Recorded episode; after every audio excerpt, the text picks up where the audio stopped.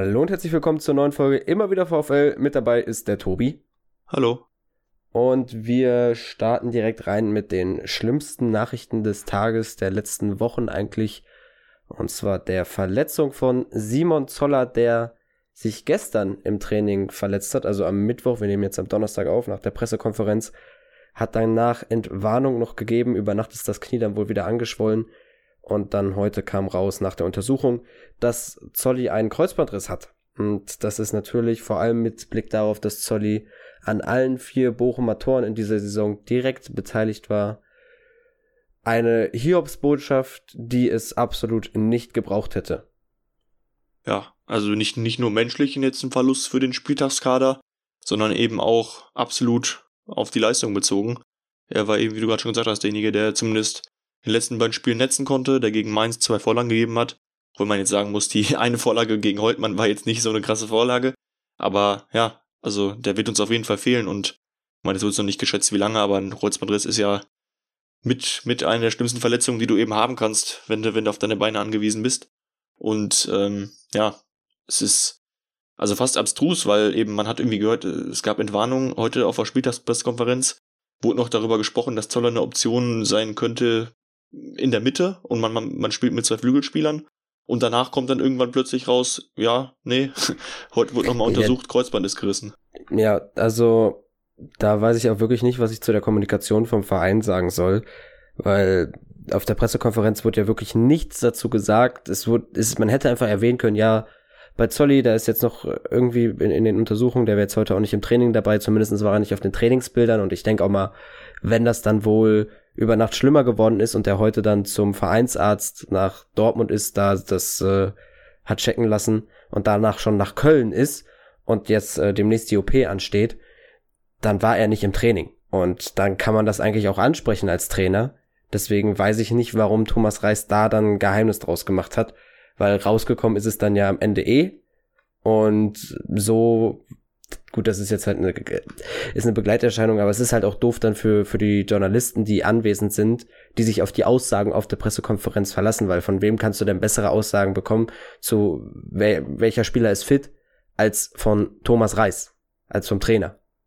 Ja, also ich meine, gut, das ist, zuletzt war es immer so, dass Jens Frick am Anfang die Ausfälle genannt hat. Kann ja sein, dass man da nicht daran denkt direkt. Aber spätestens als dann einer mal nachgefragt hat, ob es sein könnte, dass, dass man auch mit dem Zoller mal wieder in der Mitte plant, da muss einem doch einfallen, dass mit dem Jungen eventuell gerade nicht passt fürs Wochenende, ne? Also, das habe ich auch absolut nicht verstanden. Ja, also das weiß ich nicht, was, was sich der Verein dabei gedacht hat, weil das wird ja irgendwie bewusst gemacht worden sein, dass, äh, dass er das nicht sagt. Also, es ist ja jetzt eh raus vor, vor dem Spieltag. Es ist jetzt nichts, dass du irgendwie da taktisch vorgegangen bist bei den Bayern. Von daher weiß Vielleicht ich nicht. War noch so eine kleine Hoffnung, dass er doch irgendwie zumindest für die Bank in Frage kommt oder so und dann dass man dann eben ein bisschen damit überraschen wollte, dass er nicht in der Startelf ist, ne? Aber ja, ja also das aber ist das Einzige, was man sich da irgendwie zusammendichten könnte. Ja, das, ähm, was, ist, was vielleicht auch ist, dass man wirklich was Taktisches machen wollte, sagen wollte, ja, die gehen jetzt davon aus, dass Zolli spielt, aber er ist jetzt halt noch in Behandlung, kann sein, dass er nicht spielt. Wir geben das nicht preis und dann hat die Bild es halt veröffentlicht. Dann ist es irgendwie an die Öffentlichkeit gekommen, dann hat der Verein auch gesagt, okay, ja, jetzt dann komm, dann müssen wir es halt auch bestätigen vor allem nach den Aussagen, die die letzten, also die dann vorher noch gekommen sind von Zolli, da müssen wir jetzt das bestätigen mit dem Kreuzbandriss, das ist auch nichts dann, also das müssen die Fans wissen.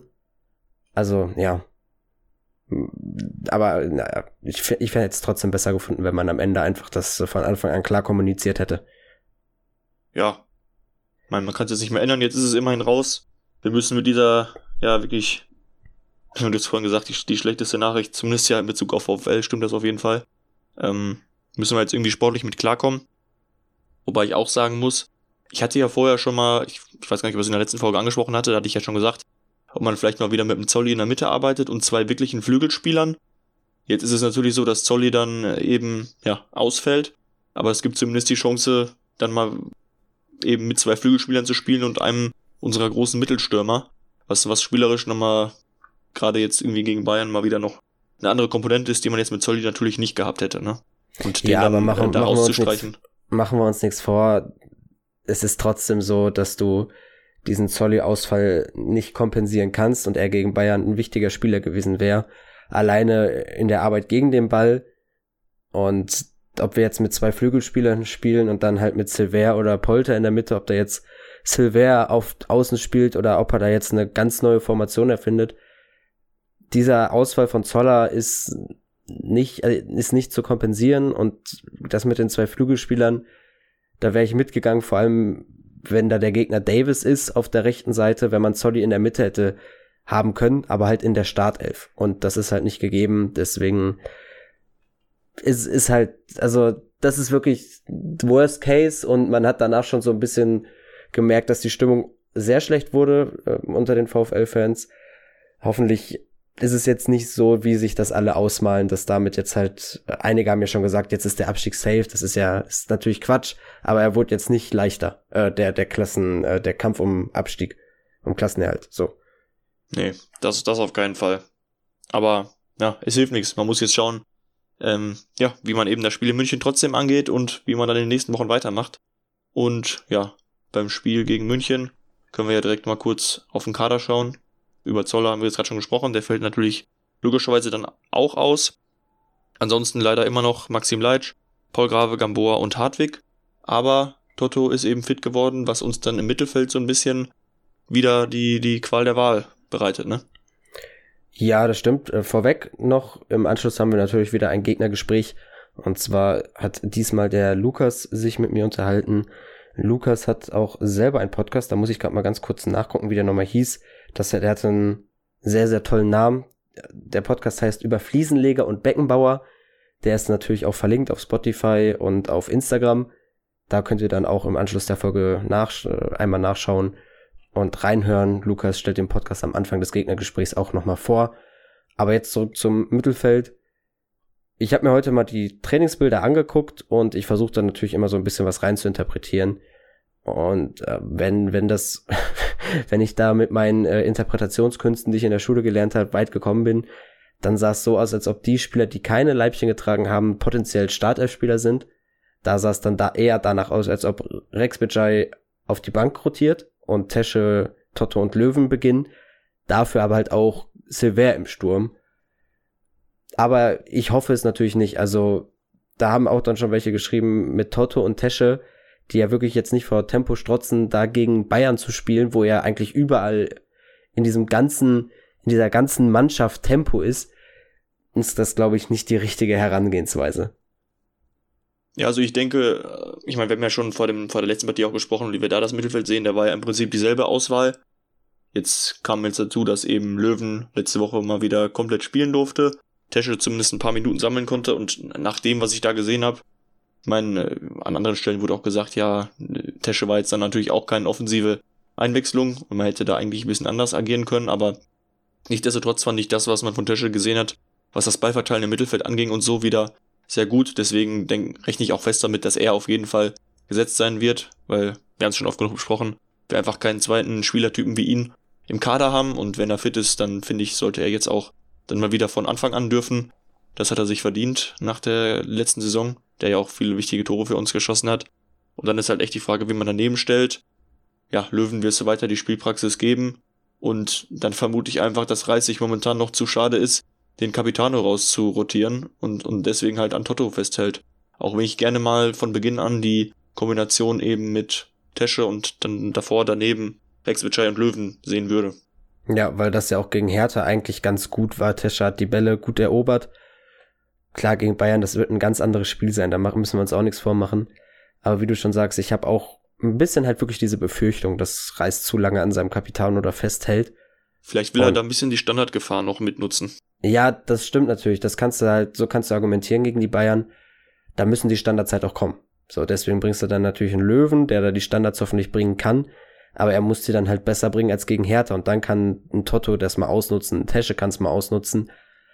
Aber auf kurz oder lang, und da haben wir das ja schon tausendmal gesagt, führt unserer Meinung nach nichts an Rex Bajai, Tesche, Löwen im Mittelfeld vorbei.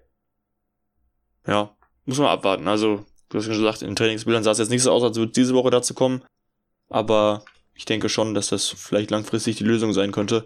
Wo man natürlich auch sagen muss, Toto hat natürlich auch noch das Recht, sich, sich mit guter Leistung eben an den anderen vorbeizuspielen. Zutrauen tue ich ihm das auch. Was einem ja, was ja nur irgendwie auffallend ist, er war ja auch in der zweiten Liga immer einer der, der mit am meisten gelaufen ist. Ich glaube, momentan sind wir jetzt auf den ganzen Kader geschaut. Wobei natürlich dazu gehört, dass wir am ersten Spieltag fast 90 Minuten einer weniger waren. Sind wir, glaube ich, das Laufschwächste oder irgendwie oder auf dem 17. Platz oder so von den Teams. Also wir laufen viel weniger, ne? Das, das fällt schon auf, wobei natürlich recht hast, wenn man so ein Spiel hat wie gegen Hertha, wo man selber den Ball hat, da läuft man eben nicht so viel. Aber das fällt halt trotzdem irgendwie auf, weil man eben davor so viel gelaufen ist, ne? Ja, das stimmt. Es gibt noch ein paar Stellschrauben, woran, woran man drehen muss. Das hat auch Lahmsteiger heißt er auf Twitter von Mia Sanroth in seinem Vorbericht zum Spiel ganz gut beschrieben. Da könnt ihr auch einmal reingucken, nach der Podcast-Folge natürlich. Da hat er dann auch nochmal aufgezeigt, wo die Probleme bei Bochum sind. Und man ist trotzdem natürlich dem anderen Aufsteiger führt überlegen. Aber es fehlt wirklich, also einmal daran, dass an der Laufbereitschaft, wie zum Beispiel gegen Köln. Das war so ein Beispiel dafür. Gegen Mainz hast du ja auch eher das Spiel gemacht und hattest mehr den Ball. Gegen Hertha musst du nicht so viel laufen. Aber gegen Köln hätte man zum Beispiel viel mehr laufen können. Jetzt gegen Bayern musst du mehr laufen, du wirst da kaum den Ball haben. Und mal gucken, wie man da jetzt irgendwie rauskommt. Man befindet sich halt wirklich in so einer Lernphase. Aber irgendwann ist halt auch diese Lernphase vorbei. Also die, dieser Grad, wo man sich noch erlauben kann, aus Fehlern zu lernen. Und dann, wo man eigentlich diese Fehler nicht nochmal machen darf. Wo man dann da sich weiterentwickeln muss.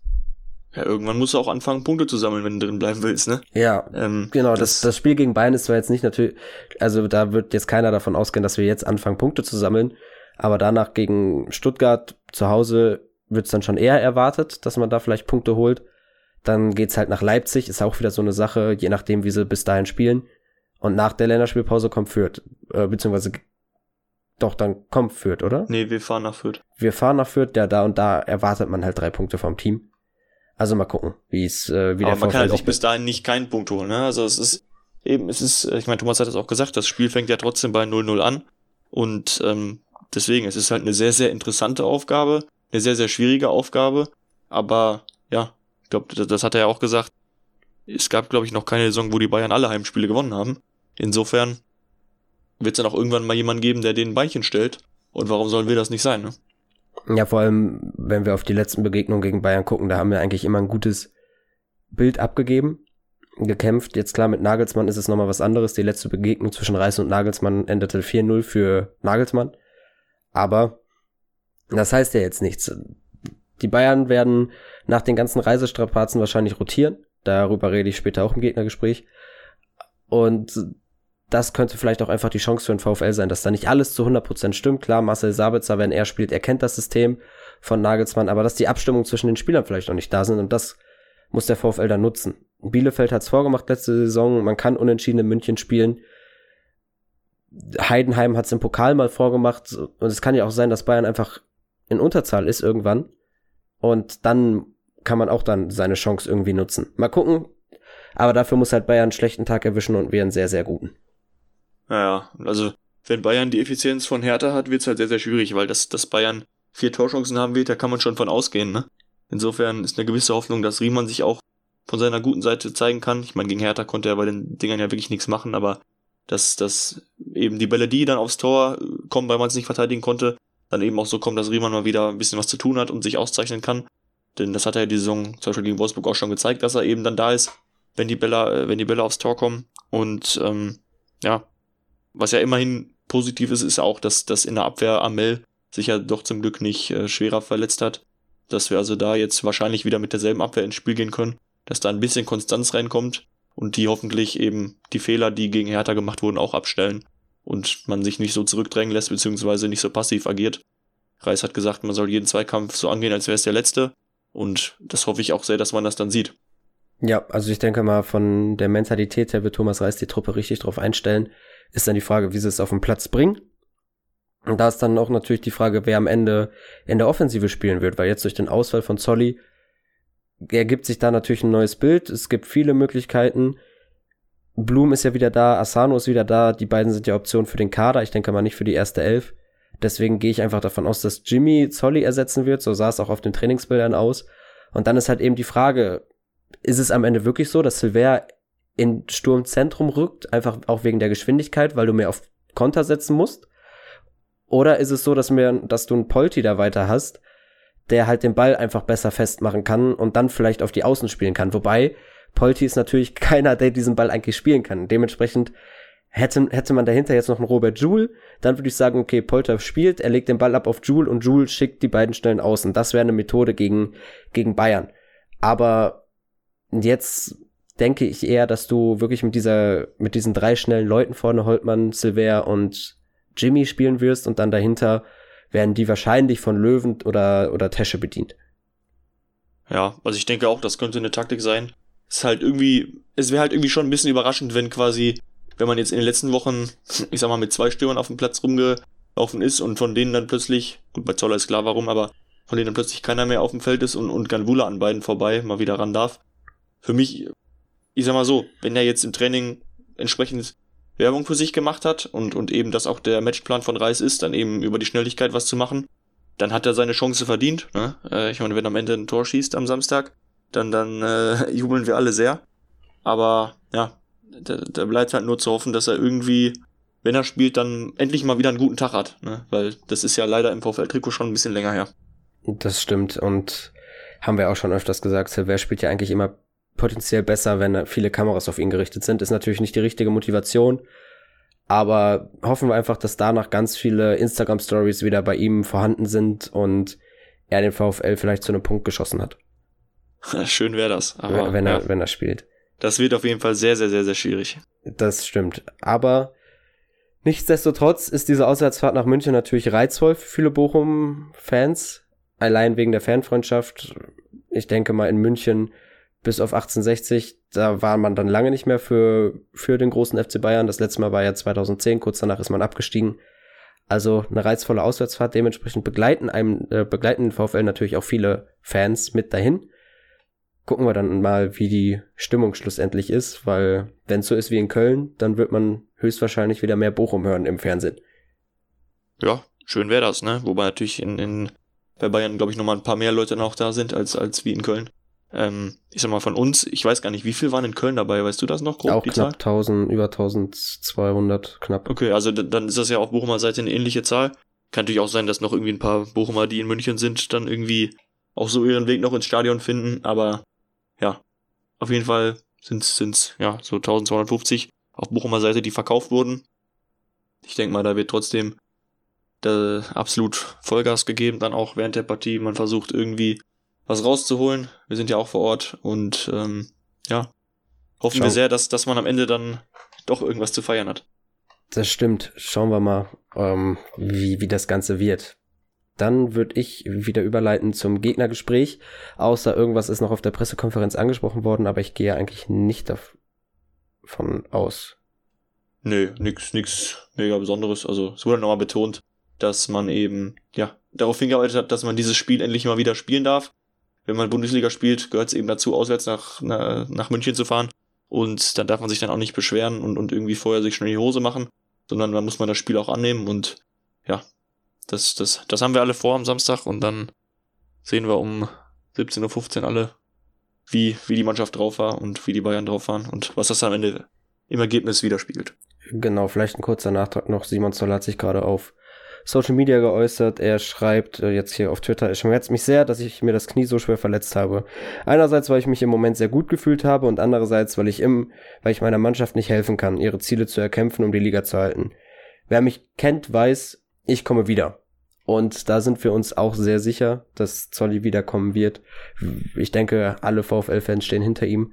An dieser Stelle, an dieser Stelle auch nochmal gute Besserung von uns. Zolli und äh, hoffen wir einfach mal, dass es in dieser Saison noch was wird, dass er nochmal für den VfL auflaufen kann. Ja, mal schauen, wie da am Ende das Ganze verläuft. Ich meine, es war jetzt, also ich denke mal nicht, dass es irgendwie absolut so sein, so sein wird, dass es jetzt eine sehr schwierige Operation ist. Das, das hätte sich eher abgezeichnet. Ich glaube nicht, dass er es irgendwie sich, sich so krass das Knie kaputt gemacht hat. Aber ja, muss man dann sehen. Ich meine, er ist halt leider auch nicht mehr der allerjüngste. Da dauert es unter Umständen manchmal ein bisschen länger, bis man wieder das Knie voll in Betrieb nehmen kann. Insofern drücken wir da die Daumen, wünschen gute Besserung und dann, ja, muss er halt von der Tribüne anfeuern. Genau, vielleicht macht er ja den Manu wie in der letzten Saison. Dann wünschen wir euch jetzt äh, viel Vergnügen noch mit dem Gegnergespräch, was etwas länger geworden ist, mit äh, Lukas vom Podcast. Ich sage den Namen super gerne über Fliesenleger und Beckenbauer. Falls im Titel hier ein Wortspiel ist, dann kommt das auch höchstwahrscheinlich von ihm. Habe ich schon angekündigt, dass ich da mal nachfragen werde, weil die machen auch viele Wortspiele in den Podcast-Titeln. Wir hören uns dann wieder beim nächsten Mal. Tschüss. Bis dahin. Ciao, ciao. Und jetzt sind wir wieder beim Gegnergespräch angekommen. Ein Gegnergespräch, äh, wo ich sehr gespannt war, wie das Ganze ablaufen wird, aufgrund auch der Fanfreundschaft und natürlich aufgrund, weil der kommende Gegner Bayern München ist und da es nicht diese gewohnten Provokationen geben kann von unserer Seite aus wie bei den anderen Gegnergesprächen. Mit dabei ist diesmal Lukas. Herzlich willkommen. Ja, hi, vielen Dank für die Einladung. Äh, ich freue mich, dass ich, dass ich hier sein darf sehr gerne. Schön, dass du dir die Zeit genommen hast. Und du bist ja auch selber Podcaster. Vielleicht kannst du das einfach mal kurz vorstellen an unsere Zuhörer und Zuhörerinnen, wo sie dich denn da hören können. Äh, ja, genau, du hast eben schon angesprochen. Ich habe seit Anfang diesen Jahres äh, auch einen Podcast, der heißt Über Fliesenleger und Beckenbauer, ist auch bei Spotify und Apple Music und mittlerweile sogar bei YouTube zu finden, weil wir die auch als Videopodcast mittlerweile machen. Und es ist nicht wie bei euch, ihr euch ja wirklich nur auf einen Verein spezialisiert, sage ich mal, mit dem VfL Bochum. Äh, wir machen es relativ allgemein. Ähm, haben ein, also mich als Bayern-Fan und mein Co-Moderator als Dortmund-Fan, das ist eine schöne Diskussionsgrundlage auch meistens schafft und reden im Prinzip über allgemein Bundesliga und was sonst im, im Weltfußball passiert. Also gerne mal abhören und abchecken, wen das interessiert. Also ein Podcast mit einem sehr schönen Namen und auch äh, mit äh, der eine breite Zielgruppe eigentlich erreichen kann. Genau. Und ich habe schon gesehen, ihr gebt euch auch immer schön Mühe bei den Podcast-Titeln, schön mit Wortspielen und so weiter. Also da. Wir versuchen es ja. Da seid ihr schon mal auch deutlich kreativer als das, was wir da immer bringen. Wenn ich dann irgendwie Fragen habe zum Podcast-Titel, dann melde ich mich mal bei dir. Gerne melden, genau. Gut, kommen wir auch schon ja, direkt dann äh, rein, äh, zu den Fragen. Unsere Zuhörer und Zuhörerinnen sind es gewohnt. Ich habe ein paar Fragen vorbereitet. Diesmal haben wir auch Fragen ähm, von Instagram und Twitter. Das sind zwei an der Zahl, die kommen dann auch mit rein. Aber die erste Frage bezieht sich direkt auf die Transferphase. Da gab es dann ja auf, auf, Social Media ein bisschen Kritik für von vielen Fans, dass da gewisse Positionen nicht nochmal verstärkt wurden. Wie siehst du das und denkst du, man hätte sich auch dann in gewisser Weise verstärken müssen oder bist du rundum eigentlich zufrieden? Ähm, ich finde es sehr, sehr schwer einzuschätzen, weil aufgrund der Corona-Pandemie, was ja bei allen Vereinen, also zumindest bei allen Vereinen, die seriös arbeiten, äh, Grüße an PSG, ähm, ist es sehr schwer, glaube ich, dass man sich gut verstärkt und das gut im Überblick hat, weil als Fan hat man, kann man ja nicht wie sonst quasi die Rechnung einfach mit, mit aufmachen, sondern es fehlen ja so viele Einnahmen, die man gar nicht sieht und deswegen finde ich es als Fan sehr schwer einzuschätzen, okay, was kann mein Verein jetzt noch machen? Und ich meine, gerade im Fall des FC Bayern, der ja wirklich sonst nicht über Geldprobleme klagen musste, äh, was relativ ungewohnt, dass man sagt, okay, wir müssen wirklich gucken, dass wir am Ende noch 10, 15, 20 Millionen für einen Spieler zusammenkratzen, den wir wirklich wollen. Äh, deswegen finde ich es schwer einzuschätzen, aber grundlegend bin ich mit den Transfers, die gemacht wurden, erstmal sehr zufrieden. Also wir haben mit äh, Jörn Nagelsmann einen sehr, sehr teuren, aber auch sehr, sehr guten und passenden Trainer geholt, äh, den ich ziemlich cool finde bei Bayern. Ähm, mit Daniel Upamecano, äh, der Abwehrspieler, der Bayern vielleicht noch fehlt, was ich weiß nicht, ob das nachher nochmal ein Thema wird, aber der wirklich sehr äh, gut reinpasst und diesen David Alaba und Jerome Boateng-Abgang sehr äh, verschmerzbar, sage ich mal, macht. Uh, und kurz vor Transferfensterende wurde ja noch Marcel Sabitzer geholt, den ich für einen überragenden Deal halte. Ich meine, wenn es wirklich diese kolportierten 15 Millionen Euro waren für einen Spieler dieser Klasse, der sich in der Bundesliga, in der Champions League schon auf allerhöchstem Niveau als Topmann etabliert hat, ähm, kann ich eigentlich sagen, ich bin wirklich sehr zufrieden. Ich meine, klar, es gibt immer noch so hier zwei Sachen oder zwei, drei Sachen, sagt vielleicht noch ein Außenverteidiger, der jetzt noch Bayern gut zu Gesicht gestanden hätte. Aber äh, ich muss eigentlich sagen, ich bin, ich sehe es anders als ein paar andere Fans und auch ein paar Medien. Ich finde, dass Bayern einen sehr, sehr starken Kader hat und den punktuell sehr gut verstärkt hat. Ja, vor allem mit Sabitzer, in, das Mittelfeld ist ja wirklich top aufgestellt. Dann jetzt noch die Verlängerung, ja. Verlängerung von Kimmich und Goretzka. Ich weiß gar nicht, ob die Goretzka-Verlängerung schon offiziell verkündet wurde, aber der Kicker hat es ja vermeldet.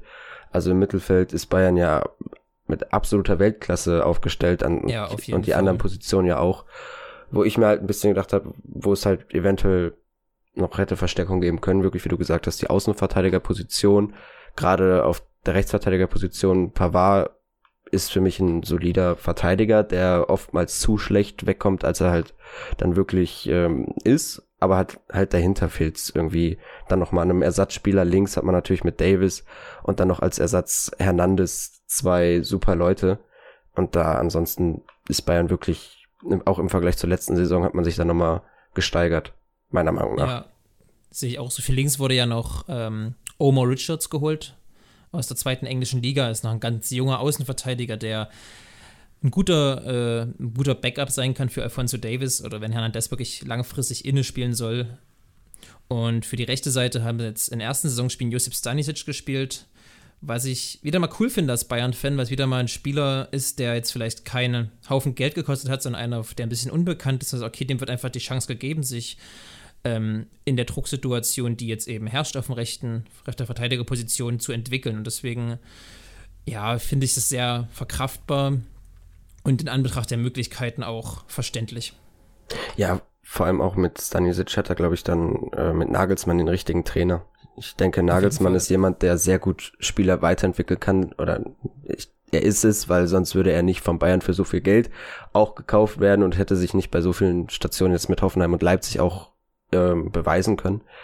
Deswegen glaube ich, dass da auch wieder das, was bei Bayern ja der Wunsch war, auch in den letzten Jahren mehr Leute aus der Jugend vielleicht durchkommen können, dass sie da irgendwie nochmal Fuß fassen können in, in dem Profikader. Das denke ich auch. Also es ist ja auch wirklich so, der seit Thomas Müller und David Alaba war ja keiner mehr, der wirklich längerfristig durch die Bayern-Jugend gegangen ist. Jetzt mit Jamal Musiala ist ein, der immerhin mit 16 Mal zu Bayern kam, aber kam ja auch eher aus der Chelsea-Jugend. Und deswegen ist es schon wieder mal schön, wenn sich ein Spieler von der Jugendmannschaft bei den Profis durchsetzen könnte. Ich glaube, das ist sowieso auch in Deutschland oder generell überall so, wenn, wenn man da dann die eigene Jugend hat, dann guckt man da auch nochmal ganz anders auf die Spieler, die haben dann ein bisschen mehr die ja, Narrenfreiheit, sagt man mal, äh, sag ich mal, und bei Bayern ist es ja auch nochmal was anderes. Da ist es ja wirklich höchstes Niveau und da weiß man, wenn sich dann ein Jugendspieler hier durchsetzt, dann ist es ein Top-Top-Spieler.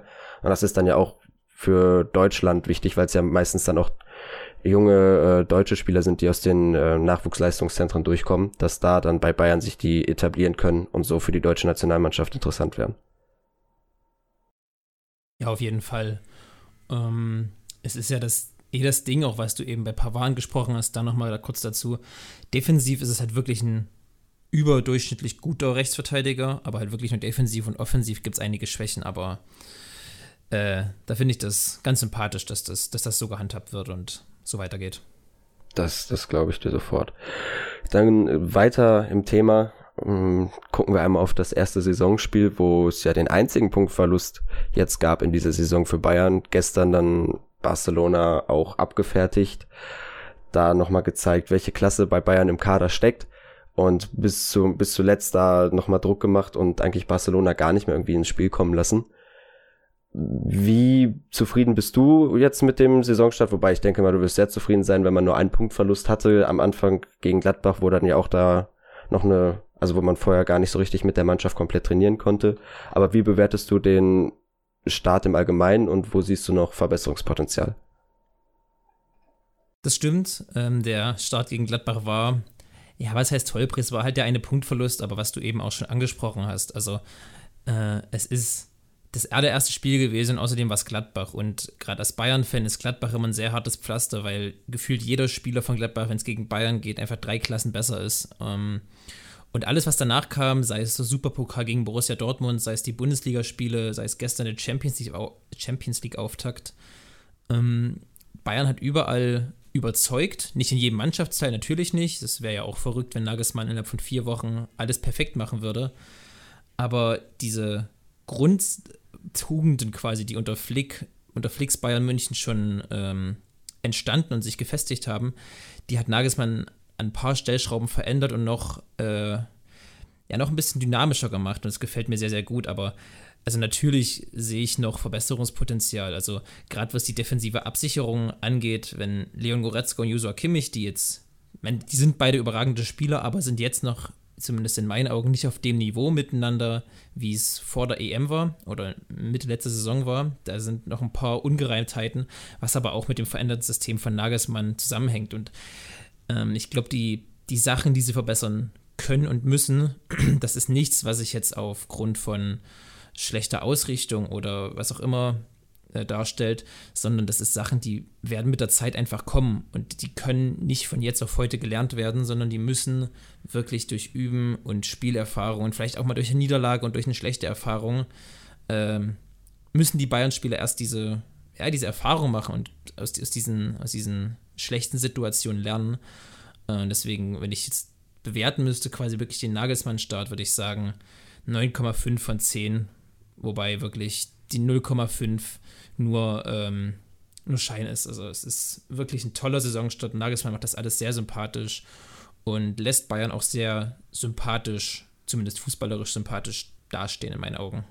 Ja, also bei der, bei der Thematik Nagelsmann und Sympathie nach außen, da gibt's ja immer, da, da kann man sich drüber streiten, wenn man da auch äh, auf Social Media unterwegs ist. Aber ja, der Fußball, den Bayern spielt, der ist schon sehr sehr stark, sehr ansehnlich und da fragt man sich dann natürlich auch immer als kommender Gegner so, ja, okay, gerade wenn es jetzt der VfL ist als Aufsteiger, hoffentlich kommen wir nicht zu sehr unter die Räder, weil das ist schon sehr beeindruckend, was Bayern da spielt und da, wir haben halt rund um den VfL 1848 als Fanmagazin und da hat dann Yannick gestern, also ein Autor von 1848 auch auf Twitter geschrieben, der nebenbei Bayern-Fan ist, ja, was bedeutet das jetzt für den VfL, so wie Bayern das da auch gestern wieder runtergespielt hat? Wo kann man da jetzt, also man sieht quasi als Externer gar keine richtigen Möglichkeiten, wo Schwachstellen sind. Würdest du denn sagen, dass Bayern irgendwelche Schwachstellen hat, die man vielleicht sogar als Aufsteiger ausnutzen kann? Ähm, ja. Also Bayern, es, es gibt keine unschlagbare Mannschaft. Ich stelle mich immer sehr dagegen, auch bei irgendwelchen großen Transfers und großen Mannschaften. Keine Mannschaft ist äh, zu irgendeiner Situation unschlagbar. Und wenn es nicht durch den Gegner ist, werden sie sich selber schlagen können. Und genau da sehe ich auch die Chance von VfL Bochum. Also natürlich brauchen wir nicht drüber reden. Bayern geht als absoluter Top-Favorit in dieses Spiel. Spielen ähm, eine gute Saison und sind im Flow jetzt gerade nach dem Sieg gestern gegen Barcelona. Äh, das wäre aber schon die erste Schwachstelle, die ich quasi dem VfL zu, äh, ja, zu zum Mut zusprechen könnte, dass Bayern einfach kaputt ist. Ich meine, die haben eine Auswärtsfahrt nach Leipzig gehabt, kamen jetzt nach München, mussten direkt nach Barcelona fliegen. Und abgesehen von dem Spiel, was ja unter der Woche gemacht wurde, sind diese Reisestrapazen in meinen Augen immer nicht zu unterschätzen. Also vielleicht wirklich die Müdigkeit, die eventuell noch in den Bayern-Knochen steckt, ist definitiv was, wo der VfL ansetzen kann und womit Bayern München auch unter Nagelsmann noch Probleme hat. Gerade gesehen gegen Borussia Mönchengladbach wenn du von Anfang an da bist als Gegner und von Anfang an die Bayern anläufst und mutig spielst, hast du, hast du mehr Chancen, als wenn du dich das ganze Spiel hinten einigelst und auf ein, zwei Konter hoffst. Da ist Bayern einfach zu gut für. Bayern wird irgendwann Lücken finden und dann werden die irgendwann ihre ein, zwei, drei Tore schießen. Ähm, und deswegen will ich quasi dem VfL, wenn ich es machen müsste, äh, raten zu sagen, traut euch was zu. Ich meine, gegen München, in München kannst du eh immer verlieren. Also, was, was soll es dann lieber mutig aufspielen, die Fans im Rücken haben? Und der VfL hat ja jetzt auch, wie am Wochenende gesehen, wirklich tolle Fans. Ähm, es werden genug Fans mit nach München kommen. 1250 sind es tatsächlich jetzt vom genau. VfL-Seite aus verkauft. Genau, und die werden schon ordentlich Betrieb machen in der Allianz Arena. Ähm, und dann wirklich von Anfang an mutig spielen, die mit den Fans im Rücken und einfach ein geiles Spiel, einen geilen Kampf abliefern und wirklich mit den Messer zwischen den Zehen spielen. Also der VfL ist logischerweise in keine Mannschaft seit dem FC Bayern fußballerisch überlegen. Alles, was die können, äh, was, was die machen können gegen die Bayern, ist natürlich die Müdigkeit ausnutzen, von Anfang an wirklich von Sekunde eins die Bayern ärgern, nickelig sein und den Bayern bloß keinen Raum geben, ihr früh aufbauendes Spiel, was ja wirklich schon 40 Meter vom eigenen Tor der Bayern losgeht, meistens durch die Innenverteidiger oder durch Josua Kimmich, der sich abkippen lässt, losgeht, schon da Druck drauf machen und bloß nicht anfangen, sich hin reinzustellen, sondern mutig sein, den Fans einen geilen Kampf liefern und ja, sich, sich was zutrauen. Das wäre, glaube ich, das, was ich dem VfL raten würde. Das hat ja auch immer bei den Pokalspielen gegen die Bayern ganz gut geklappt von Bochumer Seite aus. Das letzte war ja dann sogar so, dass wir ähm, euch am Rande einer Niederlage hatten, dann kurz vor Schluss noch die zwei Gegentore bekommen haben und ansonsten ja. auch im Pokal eigentlich immer, immer gekämpft haben. Deswegen hoffe ich natürlich auch, dass dieser mutige Auftritt da dann kommen wird. Vor allem, na, ein bisschen Bedenken macht mir halt der Auftritt generell jetzt auswärts, so gegen Wolfsburg und gegen Köln, wo man dann sehr passiv gespielt hat, gegen Hertha auch. Ich hoffe einfach, dass man das jetzt dann gegen Bayern anders macht, vor allem auch mit der gewissen Zusatzmotivation, die logischerweise jeder Spieler einfach hat, wenn er gegen den großen FC Bayern München spielt, wo er dann da nochmal weiß, okay, jetzt sind hier ganz viele Augen auf mich gerichtet, da will ich dann doch nochmal zeigen, was ich kann und hier zumindestens leidenschaftlich spielen. Ähm, muss gerade überlegen, eine Sache hattest du gerade noch angesprochen, da wollte ich eigentlich auch drauf eingehen. Jetzt habe ich es leider vergessen, das ist ärgerlich. Ähm, ich, hab, ich hätte noch ein was ganz kurz, wenn ich kann. Ja. Ähm, was du eben meintest, dass die Spieler, quasi wie oft hast du die Chance als VfL Bochum-Spieler in der Allianz Arena äh, ein Spiel abzuliefern. Also ich habe jeder Spieler, der da, sei es Startelf oder der eingewechselt wird, die werden zu 110% brennen. Die, also jeder Spieler, auch wenn er Bayern-Fan ist und nicht mal, will ja einmal den FC Bayern schlagen. Und wenn du als VfL Bochum-Spieler hinkommst, dann hast du die Chance, okay, du kannst heute gegen die größte deutsche Fußballmannschaft, gegen eine der größten Mannschaften Europas spielen, in deren Wohnzimmer. Dann willst du, dann bist du so motiviert, einfach ganz anders als gegen Wolfsburg, als gegen Köln. Dann brennst du einfach viel mehr und bist ja, ich hab, du, kitzelst aus dir selber automatisch diese 110% raus. Und gerade in einem stabilen Mannschaftsgefüge, was ich dem VfL Bochum zusprechen würde, äh, kann das von Vorteil sein, wenn du dich gegenseitig noch mehr hochfährst und dann wirklich dich so viel über ähm, intrinsische Motivation pusht. Das stimmt. Und wir haben auch etwas Glück. Jetzt vor dem Bayern-Spiel kommen wichtige Spieler für die Offensive zurück, die dann Option für den Kader werden. Die Defensive wird so sein wie gegen Hertha, aber die Offensive kann, da kann man noch mal nachlegen, was dann auch gar nicht so schlecht ist, wenn dann da vorne hoffentlich viele anlaufen werden wie bekloppt und äh, Bayern erstmal unter Druck setzen, weil du, das hast du ja gesagt, wenn man sich hinten reinstellt, damit rechnet Bayern ja auch eigentlich, wenn, wenn da irgendjemand in die Allianz Arena kommt.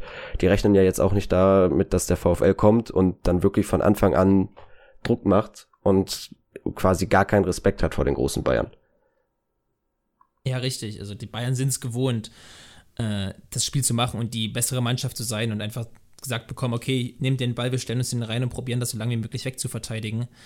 Äh, und wenn dann wirklich der VfL Bochum, was wir eben schon gesagt haben, alle beide mutig ist und sich was traut, dann werden die Bayern da vor gehörige Probleme kommen, da bin ich von überzeugt. Jetzt weiß ich auch wieder, was ich ansprechen wollte. Du hattest die Reisestrapazen erwähnt. Wahrscheinlich kann man dann auch mit einer Rotation rechnen, gerade bei dem Kader, den wir auch schon besprochen haben, der vor allem im Mittelfeld, was ja eine sehr laufintensive Position ist, dann doch eine äh, ordentliche Breite hergibt und halt mit Marcel Sabitzer dann da auch ein Mann noch ist, der da gut und gerne einfach mal Goretzka zum Beispiel ersetzen kann. Da hat äh, Tauge jetzt auf Twitter gefragt, wie findest du so eine Rotation nach Champions League Spielen und inwiefern denkst du denn, dass dann das Team schlechter ist, wobei das letztere hast du ja schon ein bisschen beantwortet am Anfang.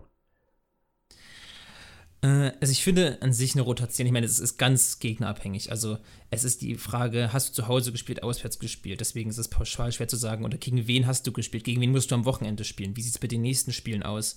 Jetzt in diesem Fall, wo unter der Woche ein Auswärtsspiel bei Barcelona ist und mit Verlaub ähm, ein Heimspiel gegen den VfL Bochum, was ja wirklich zwei verschiedene Paar Schuhe sind, denke ich, dass äh, mehr rotiert wird. Ich kann mir vorstellen, dass Marcel Sabitzer, den du auch gerade angesprochen hast, ein Startelf-Debüt für die Bayern gibt und eben Leon Goretzka ersetzt.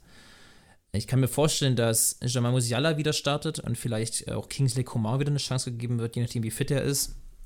Aber inwiefern das Team dann schlechter ist, ja, also es sind immer noch die Bayern und natürlich ist Sabitzer vielleicht zwei, drei Prozentpunkte schlechter als Goretzka und vielleicht ist Coman zwei, drei Prozentpunkte schlechter als Sané aber trotzdem sind das natürlich immer noch absolute Top, Top, Top-Spieler.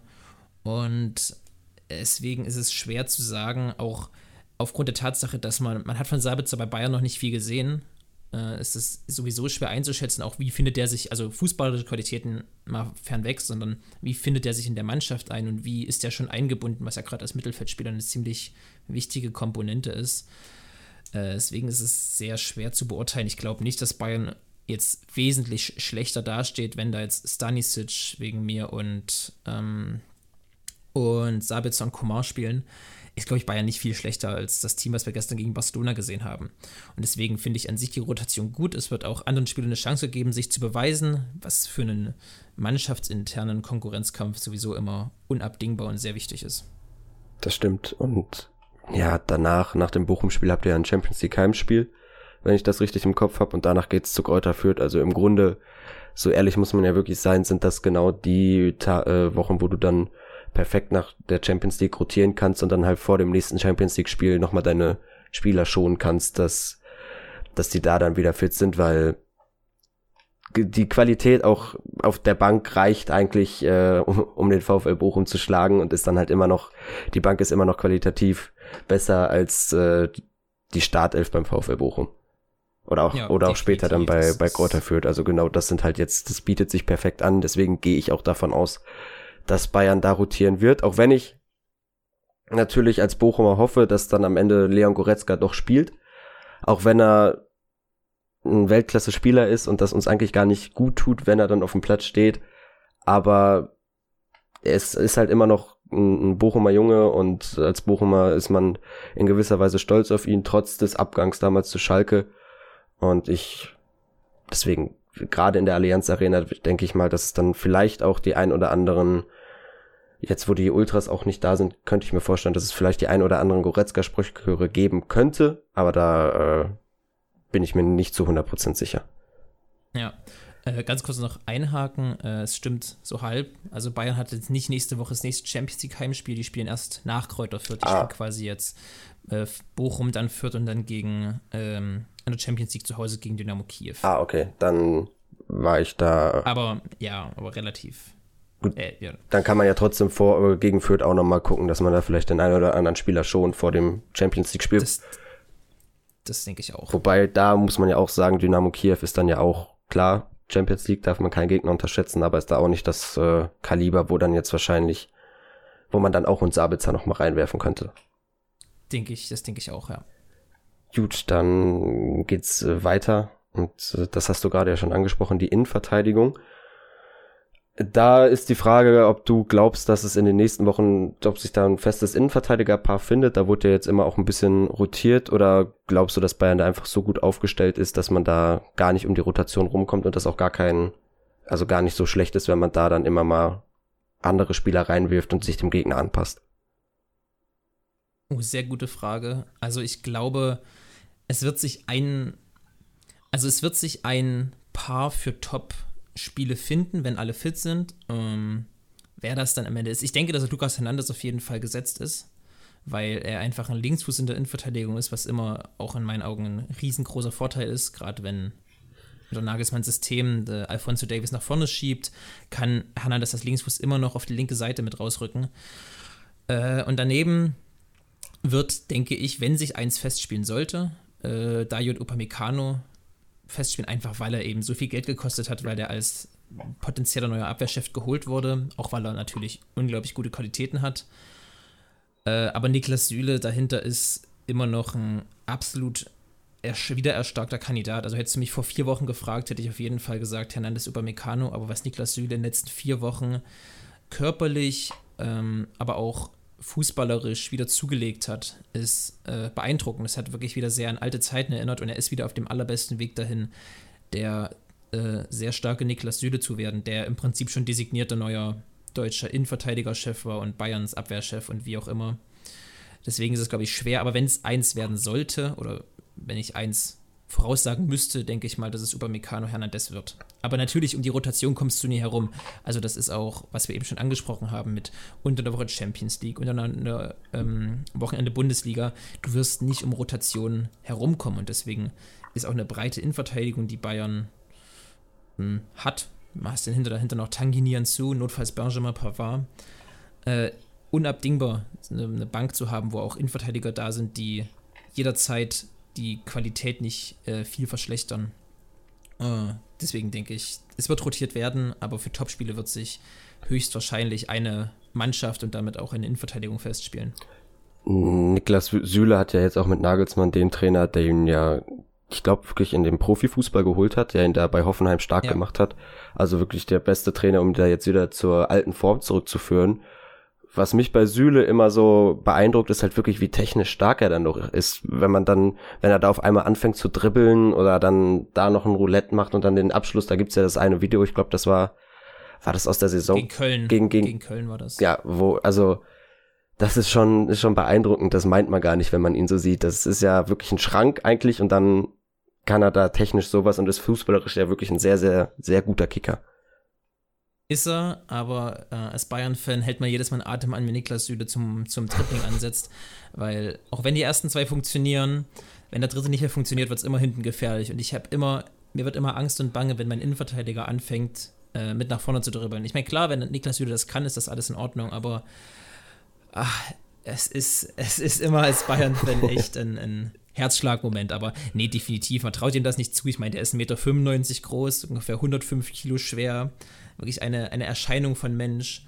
Äh, und dann fängt er da an, wie, wie ein weißer Brasilianer zu zaubern. Das ist schon, sieht schon immer sehr lustig und sehr, sehr, sehr lustig aus, ja. Das, äh, ja, wenn, wenn dann so auch, also das, was du gerade gesagt hast, ich glaube, das kennt jeder Fan, wenn so der Innenverteidiger erstmal auf eine Abenteuerreise geht und dann ja.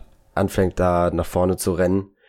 Das ist schon, da kriegt jeder kurz einen Herzstillstand und hält den Atem an. Da war ja, ich glaube, gestern beim Chelsea-Spiel auch Rüdiger, der das dann einmal gemacht hat. Dann ist er natürlich durchgerannt, hat einen Abschluss noch hinbekommen. Aber wie du sagst, wenn es schief geht, dann ist halt hinten eine Lücke. Und dann, genau. dann läuft der Konter. Und das gegen Bochum kann man sich dann, denke ich, noch erlauben. Aber auf ho hohem Niveau sollte man das dann nicht mehr so oft machen. Gut. Das sehe ich eindeutig auch so, ja.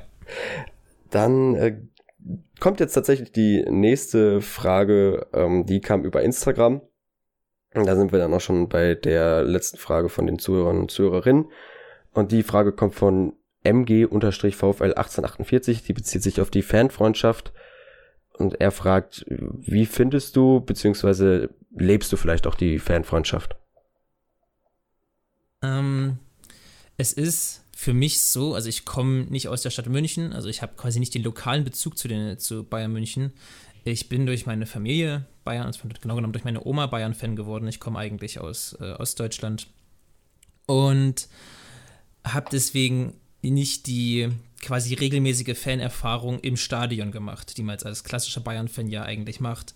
War natürlich ein, zwei Mal im Jahr im Stadion, aber es, man kann ja nicht immer äh, die 350 Kilometer nach München fahren.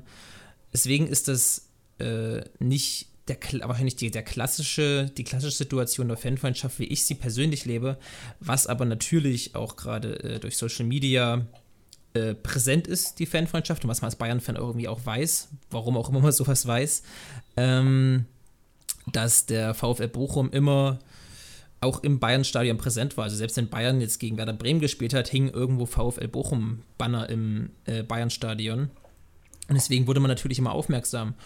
Und das hat bei mir dazu geführt, dass ich unabhängig von der Fanfreundschaft mich für den VfL Bochum interessiert habe. Und äh, es mag jetzt ein sehr banales Beispiel sein, wie ich die Fanfreundschaft lebe, aber wenn ich äh, ein FIFA-Spiel anmache, ist meine allererste Karriere immer mit dem VfL Bochum. Tatsächlich. Und das ist seit, seit Jahren so. Ich weiß noch nicht, warum das so ist. Das hat sich jetzt irgendwie auch so festgebrannt, aber das ist quasi meine, meine gelebte Fanfreundschaft äh, mit, mit dem VfL Bochum weil ich einfach nicht diesen, diesen lokalen Bezug quasi habe. Ich komme ja weder aus dem Ruhrgebiet noch aus, äh, noch aus der Stadt München. Äh, deswegen ist das wahrscheinlich ein bisschen anders, aber hat sich das ein bisschen bei mir so zementiert. Es äh, ist aber trotzdem auch interessant, so eine, eine andere Art und Weise, wie man das dann vielleicht äh, lebt oder wie man dann halt eine Verbindung zu dem Verein da bekommt. Ja.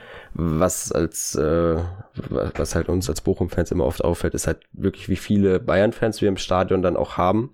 Das war dann mhm. einmal gegen Wiesbaden, das dann, da gut, da hat Bayern, glaube ich, danach in Leverkusen gespielt, da war dann die Ostkurve, waren da 500 Bayern-Fans drin, was immer ganz schön ist, ist dann auswärts, wenn man jetzt in Fürth spielt oder vorher dann noch Nürnberg oder halt als 1860 noch in, in der zweiten Liga war, dann war halt der Block dann wirklich, da war 50 Prozent meistens Bayern-Fans, die da dann noch irgendwie den Block voll gemacht haben. Das, das dann, ist dann immer ganz cool. Und ja, wie du schon gesagt hast, die, äh, die Fahne da hinterm Tor ist, ist ja, das ist dann von unseren Ultras, hängt dann da der, ja, das, sag ich mal, Logo von denen. Da hat Leon Goretzka wollte das auch einmal in einem Interview ansprechen, wurde dann aber irgendwie da abgewürgt, aber hat dann da auch kurz von, von geschwärmt, dass da so viele Bochum-Sachen immer im Stadion sind. Ja.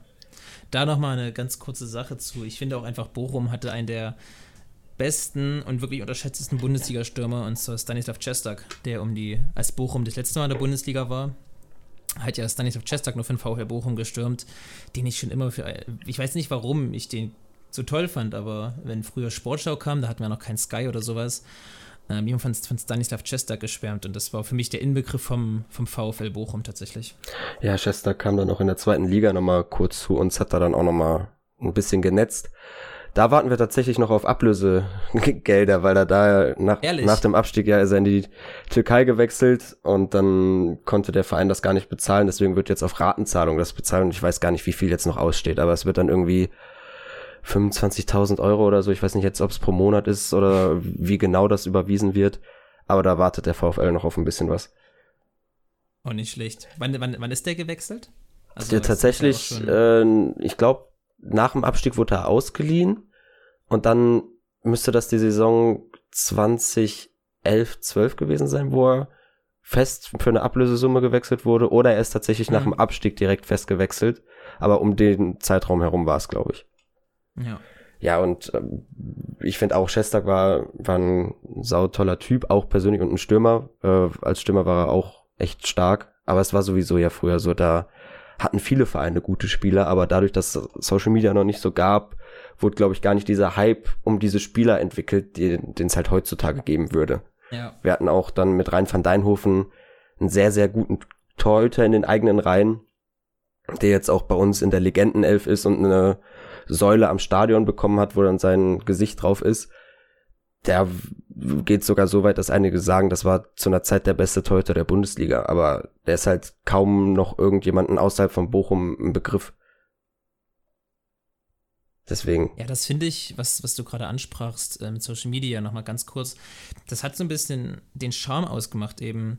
Auch was ich gesagt habe, weißt du, ich kannte die Spiele früher durch, entweder durchs Kicker-Jahresheft, was quasi vor der Saison immer, immer rauskam, oder eben durch die Sportschau. Und da hat man eine ganz andere oder eine, Beziehung, was heißt eine Beziehung, da hat man eine Favorisierung auf Spieler entwickelt, die es vielleicht heute gar nicht geben würde, also diese, diese, die gar nicht heute so im Hype stehen würden. Heute würde vielleicht ein anderer Spieler im Hype stehen, da wäre Stanislav Chestak vielleicht gar nicht so, so ein Thema gewesen, aber das finde ich ja irgendwie auch so, ja auch so ein bisschen charmant damals, dass es quasi noch nicht so viele Einflüsse gab, eben durch Social Media und wie auch immer, äh, dass man zufälliger oder äh, an unscheinbareren Dingen eine Beziehung und Favorisierung auf Spieler entwickelt hat. Weißt du, wie ich das meine? Ja, weiß ich einfach auch, weil man, man hat ja gar nicht so das ganze, ganze Spiel gesehen. Man hat immer dann nur so die, die Highlights halt wirklich gesehen und da, genau. wenn dann ein Chester drei, vier Mal in den Highlights war, hat man sich oh, was, was ein toller Kicker, der schießt ja richtig viele Tore und war dann halt total begeistert davon.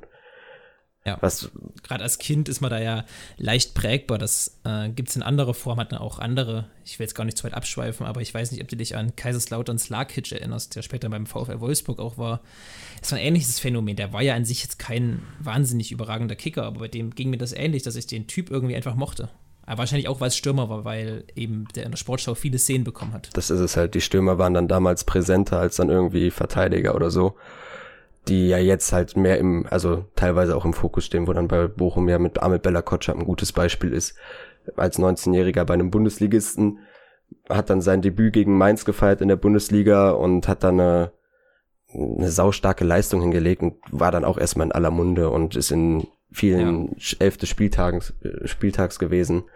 So, das ist halt dann nochmal eine ganz andere Sichtweise auf das Ganze, auf, auf den Fußball. Ja, da, äh, wenn ich eine kurze Gegenfrage stellen kann, wie ist denn das als Bochum-Fan? Man hat jetzt viel mehr mediale Aufmerksamkeit. Also die zweite Liga war letztes Jahr auch spannend und in den letzten Jahren immer spannend, aber in der Bundesliga ist natürlich viel mehr mediale Aufmerksamkeit. Wie ist es denn als VfL Bochum oder auch als Fan ähm, mit dieser erhöhten Aufmerksamkeit umzugehen. Also es wird jetzt viel öfter über den VfL Bochum berichtet, als es noch letztes, vorletztes Jahr der Fall war. Es ist sehr ungewohnt. Also wenn man dann jetzt gerade das Spiel gegen Hertha, wo der VfL natürlich die bessere Mannschaft war und dann total durch eigene Fehler total dämlich verliert, dann tut's weh, so viel über den VfL danach zu lesen. Also dann möchte man im Grunde wie in der zweiten Liga gar nicht mehr so viel über das Spiel lesen, gar nicht so so krass damit äh, in Kontakt kommen. man muss sich, äh, aber halt auch so, wenn, wenn Bochum gewinnt, man muss sich einfach dran gewöhnen. Da war ja gegen Mainz zum Beispiel das Tor von Gerrit Holtmann, was dann auf einmal auch bei ESPN, glaube ich, gepostet wurde ja. und tausend äh, Likes bekommen hat auf Twitter. Sowas, was man sich vorher gar nicht vorstellen konnte und dass dann, dass dann wirklich so viele Leute weltweit auch auf diesen Verein gucken, der jahrelang in der zweiten Liga gespielt hat. Das realisiert man noch gar nicht so wirklich. Und der VfL ist halt deswegen auch momentan dabei so ein bisschen das Potenzial, was man da schon früh erkannt hat und was sich da jetzt auch zeigt, da Bochum, würde ich sagen, auch mehr mediale Aufmerksamkeit bekommt als zum Beispiel Fürth. Äh, versucht man alles auszuschöpfen beim Verein selber. Aber die Fans müssen sich halt auch daran noch gewöhnen, dass der Verein jetzt da auch versucht, das irgendwie auszunutzen. Also mal gucken, wenn man jetzt sich in der zweiten Liga etabliert, äh, in der zweiten Liga, da hoffentlich nicht mehr, in der ersten Liga etabliert, könnte ich mir vorstellen, dass in den nächsten Jahren auch die Fans sich da weiterentwickeln, aber momentan glaube ich, dass viele das einfach auch nicht realisieren können. Ja, das kann ich mir, kann ich mir gut vorstellen. Dann zur Abschlussfrage, um da ähm, die, die Frage zu stellen, die wir immer am Ende des Gegnergesprächs stellen. Wo glaubst du denn landet der VfL am Ende der Saison jetzt, wo wir gerade auch ein bisschen über Bochum geredet haben? Passt das ganz gut rein? Ähm, dazu nochmal äh, in ganz kurzer Eigenwerbung. Wir haben auch bei uns eine, ein YouTube-Format quasi gemacht, wo wir die Saison vorausgesagt haben in einer Art Saisonprognose. Und ich bleibe da bei meiner Sache. Ich glaube, dass der VfL nicht absteigen wird. Ich habe sie auf die Relegation getippt. Also natürlich wird der VfL Bochum als Aufsteiger ist das immer so, als einer der Top-Abschiedskandidaten gehandelt und wird auch, denke ich, lange mit dem Abstieg was zu tun haben. Ähm, ich kann mir aber nicht vorstellen, dass die wirklich ganz, ganz unten mit reinfallen. Deswegen, ich habe sie einfach mal auf die Relegation getippt, aber würde mich auch nicht überraschen, wenn sie so diese Niemandslandplätze, Platz 14 oder Platz, sogar Platz 13 erreichen. Äh, ich denke, die werden zu tun haben mit der ersten Bundesliga-Saison, werden aber, werden aber drinnen bleiben. Das äh, ist immer ganz schön, wenn man das hört. Das haben wir jetzt bislang bei jedem Gegnergespräch gehört. Das gibt einem eine gewisse Art von Weise, äh, Weise Selbstvertrauen für die Saison. Ähm, ich bin mal gespannt. Jetzt das letzte Spiel gegen Hertha war halt eine unnötige Niederlage. Davor gegen Köln kann man auch sagen, dass das unnötig war. Jetzt mit Bayern, ich denke mal, wir gehen, wir fahren Samstag nach Hause und haben dann die dritte Niederlage äh, hintereinander im Gepäck und dann gegen Stuttgart wird's halt schwierig. Mal gucken, wo wir Ende September stehen. Momentan sieht's ja, ja von der Platzierung her noch okay aus, aber kann sich halt dann auch wieder ändern. Aber dahingehend mal über also vielleicht ein bisschen Mut machen. Das gerade gegen Hertha hat ja jeder gesehen, dass der VfL die eindeutig bessere Mannschaft war. Und es hat sich doch in der Bundesliga in den letzten Jahren immer und immer und immer bewiesen, dass wenn du wenn du gut spielst, aber schlechte Ergebnisse hast, das wird irgendwann enden. Das wird sich irgendwann ändern. Und irgendwann wirst du gute Ergebnisse einfahren und gutes Spielen hat sich noch immer durchgesetzt und wurde am Ende eigentlich immer belohnt. Also ich kann mich an keinen Absteiger, Absteiger erinnern, der eigentlich gut gespielt hat, aber jedes Spiel unglücklich verloren hat. Also es waren wirklich die, die sich über die ganze Saison äh, dumm angestellt haben. Und da, natürlich fällt da mal ein Glückssieg runter. Aber wenn du eine Saison gut spielst und vielleicht auch mal drei, vier, fünf Niederlagen am Stück hast am Anfang der Saison, was Bochum passieren kann, definitiv, äh, du aber immer gut spielst, was gegen Hertha zum Beispiel der Fall war, dann wird sich auf lange Sicht immer die Qualität durchsetzen und wird der VfL Bochum, wenn die weiter so spielen, wie gesagt, was ich denke, nicht, nicht direkt runtergehen. Also ich denke, die Qualität ist da und anders als bei Kräuter Fürth, den, den ich aktuell einfach keine Bundesliga-Tauglichkeit in der Form zuspreche, also ich persönlich jetzt, äh, ich stecke ja auch nicht so tief drin bei Kräuter Fürth, äh, das sehe ich beim VfL Bochum anders, weil die wirklich ganz anders spielen und ganz anders jedes Spiel angehen und deswegen, es wird sich irgendwann äh, in gute Ergebnisse ummünzen, auch bei solchen Spielen wie gegen Hertha. Das ist doch ein sehr, sehr schönes Schlusswort jetzt für das Gegnergespräch. Da möchte ich auch gar nicht weiter irgendwie äh, reingrätschen, weil schöne Worte und ich denke, die ganzen Bochum-Fans hoffen, dass das äh, so eintritt, wie du es sagst. Gut, dann möchte ich mich bei dir bedanken, dass du dir die Zeit genommen hast. Der, äh, dein Podcast, also der Podcast von dir und deinem Kollegen, der ist verlinkt auf Spotify, auf Instagram. Da habe ich gesehen, dass ihr das habt. Ich weiß nicht, inwieweit ihr auf Twitter auch aktiv ja. seid. Aber äh, Twitter haben wir nicht, Instagram vor allem. Instagram, ja. dann auf Instagram könnt ihr ihn finden oder halt auf Spotify ist er wieder mit einem, äh, ich glaube Hyperlink heißen die ja, da ist er ist er verlinkt. Da könnt ihr dann auch mal reinhören, wenn ihr jetzt sowieso am Ende des Gegnergesprächs seid und da vielleicht zum Beispiel diese, Se äh, diese, ja, äh, die Saisonprognose von euch anhören. Genau, dann auch vielen Dank nochmal, dass ich, dass ich dabei sein durfte. Es hat mir großen Spaß gemacht. Äh, vielleicht schaffen wir es irgendwann da auch mal entweder bei uns oder bei euch ein Podcast-Format zusammen aufzunehmen. Ähm, ja, vielen Dank. Sehr gerne. Da kann man ja mal schauen, was sich so ergibt. Dann an unsere Zuhörer und Zuhörerinnen, die genießt die Zeit, genießt das Wochenende und äh, vielleicht sieht man ja den einen oder anderen in München. Auf Wiedersehen.